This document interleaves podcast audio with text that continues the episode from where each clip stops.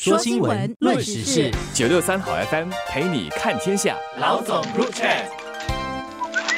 你好，我是联合早报的韩永梅。你好，我是联合早报的洪一婷。今天我们来谈一下这个政府施政方针各部门附录的辩论。这一次啊，呃，有一个主题，我们要怎样建立一个 inclusive，就是有包容性的社会，同时确保这个经济。和国家能够继续发展，而这个有包容性的社会里面，其实有一个很大的重点，就是如果我们的成功定义只有一个的话，那我们很难有包容性。如果只有读很多书，或者只有做很大的官，或者赚很多的钱，住很大的房子，才叫做成功的话，这样我们的就很难包容想法不太一样的人，也很难包容天生一些其他的条件不太一样的人。因为每一个人民都应该是一个国家都很珍惜的人才的话，那应该要改变这个过去一些已经固化的这个精英制度了，meritocracy。你的唯才适用制度，如果那个才只有一个定义的话，如果那些不被算成是才的人就不能够发挥那个作用。所以这次其中一个重点就是教育部长陈振声所提的超越教育，就是超越你在学校里面而已的呃时间。然后贯穿人们一生的这个持续的英才，就是 continuous meritocracy，就是一直不断的要让自己能够保持自己的技能，而且在不同的潜能就在不同时候能够发挥这样的一个制度。所以他提出了这个 continuous meritocracy，持续的英才这个概念。因为他也提到说了，如果你是以固化和狭隘的单一标准来定义成败的话，呃，结果就是很容易导致这个社会停滞不前呐。在接下来呢，这个唯才适用的这样的一个制度，如果是建立在这样的一个基础上的话，就可能就会出现一个一考定终身的情况，所以大家就会觉得唯一的成功就是选择学术上的成功，然后学术上的成功，只要一些关键的考试没有考好就完了，就好像没有再有第二次机会了。这样久了以后呢，就会导致社会呢会渐渐的出现一种分层化，然后甚至又固化了，好像如果你是失败了，然后你就很难再翻身了。然后长久下来的话，陈振生部长也有提到说，久了其实会导致人们的心理就会变成一种误以为说，其实我就是靠个人的。才能个人的努力才得到成功的，也忽略了这个整个社会或者更大的一个环境，还有其他人发挥的作用。所以大家可以看到一个稍微比较小的一个东西，从一个好像过于狭隘的定义成功，到更大层面，其实它是有一个一连串的一个影响，然后到头来，其实受影响的会是我们的整个社会本身，连带的整个社会的稳定性，还有整个社会的和谐都会受到挑战。具体的讲啊，就是唯才制度啊，如果长期固化的话，就会变成有些人他会成为这个社会的既得利益者，因为他会成为一个利益团体，然后这个利益团体呢，他就不想他的世世代代调出这个利益团。所以就会有一些人，他进了名校，他就希望他自己的孩子能够进名校，孙子能名校，然后一家的人都能够进名校。这么一来，如果我们不改变这个名校的定义的话，名校只有几间，这样的话呢，就会使得其他一出生的时候在不同的家庭长大的小孩，明明有才能也可能进不了。所以久了之后就会变成一种社会的一种矛盾嘛，因为你觉得说，哎，我的孩子明明比较优秀，但是就因为我不能够在小学的时候进那间名校，就会使到社会分化的比较厉害。现在我们新加坡社会已经发展到一定的程度，这一点呢是需要去把它打破，然后让每个人都同样有机会的。但是如果要叫大家放弃自己的利益，其实不容易，因为每个人都只看到自己，然后就很内卷的一直在努力同样的事情。这么一来，并不是，并不见得真正会达到努力所应得的那个成绩。所以，另外一方面，这个啊，副总理王群才在。第一天的辩论里面也提到了一点啊，就是我们不要只看到自己，就不要只是 we，不要只是 me，不要只是只有我或者我的孩子怎样，呃，我的成功怎样，不要只看到 me，要看到 we，要看到我们。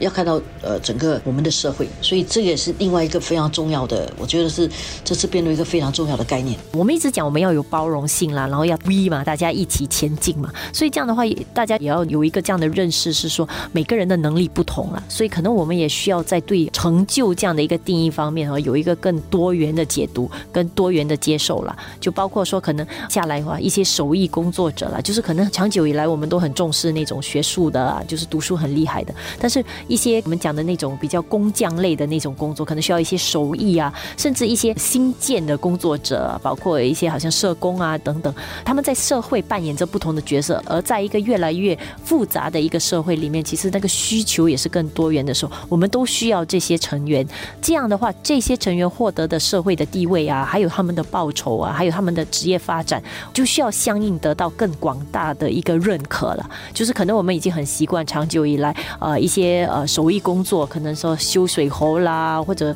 维修电器啊，我们都可以觉得很容易可以找到一些便宜的替代工，甚至可能因为有外籍劳工的关系，有一些东西我们觉得他们代劳的话就更便宜，然后使得我们可能长久以来有一点忽视了这一方面能力的人所应该获得的报酬。所以，如果我们真的要建立一个更有包容性的社会的话，这个呃陈振声部长啊，还有黄旭在副总理都有大概提到说，我们需要对这个成功定义的更宽，然后在整整个社会来讲，他们所应该得到的收入啦，所得到的社会地位本身也需要跟现在是不一样的。所以换言之，我们可能要以后为了一些服务付上更高的费用。说穿了，就是我们不要以为说我们讲尊重、讲包容啊，可以自己不用付出啦。就是我们如果相信这个社会必须要更公平，而且至少要对待每个人有同等的机会的话，那我们也要给人家的报酬也要合理的。而且这个报酬啊，不是说有一个雇主，然后这个雇主不知道是谁，然后这个雇主就给比较多钱，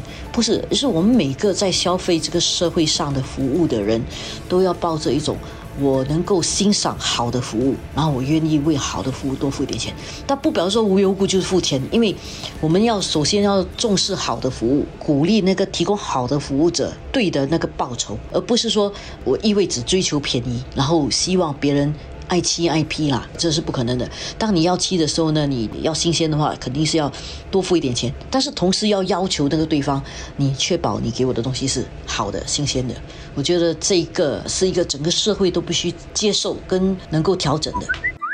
那我觉得这一点呢，是跟 4G 领导在逐渐要接班是有明确的关系的。为什么？因为他需要建立一个他的领导风格，他的治国方略。他这个治国方略呢，是过去我们重视这个 meritocracy 唯才是用，下来呢，我们还是唯才是用，但是很多人就反对党啦，或者是其他的竞争对手啦，都会在讲哦，我们是一个比较有包容性的，我们比较 soft，我们比较比较 caring，但是人民行动党执政党他要保住他的政权，像王群才有讲过，他。不会认为说他自己就是必然的接班人，因为如果执政党失去政权的话，换政府的话，那他他是当不成总理的，这是一句大实话。因为这样的一个现象呢，他要做些什么事情？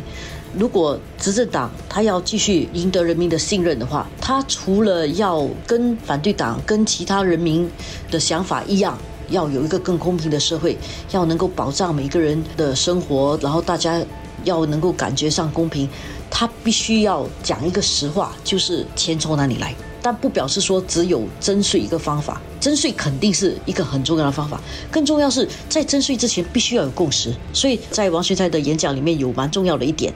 我们都必须认真的面对这一点，不能够只是叫政府做更多，做更多。但是这个做更多必须要有这个财政来源，或者是反对党如果提议要做更多的话，反对党还必须能够提出一个有建设性的这个替代政策，能够确保财政能够达到健康，然后同时才能够去做更多事情。我觉得他的演讲后来的，发出一个政治的挑战，一个政治的战书，就是说。我们的看法大致上是一致的。你要我做更多，你也要能够提出可信可行的方案。但是从反对党的角度，当然他们就会觉得说，我也是有提一些政策，也有一些替代方案啊。但是很多时候，他们的反应就会觉得说，他提出的那个替代方案的话，不是被妖魔化，或者就是被可能执政党很直接的抨击。所以我觉得接下来这个这个星期的这个辩论，可以看得出下来还会有更多的这个针对这个的讨论，因为毕竟大家聚焦的。的重点是一样的，但是怎么做到，甚至呃，就更着重的一点，就是特别是钱方面，要怎么有钱来去做到很多想做的事情，这个讨论恐怕是会一直持续下去。然后大家的呃方案本身的话，也会得到就是更多碰撞跟很多的唇枪舌剑。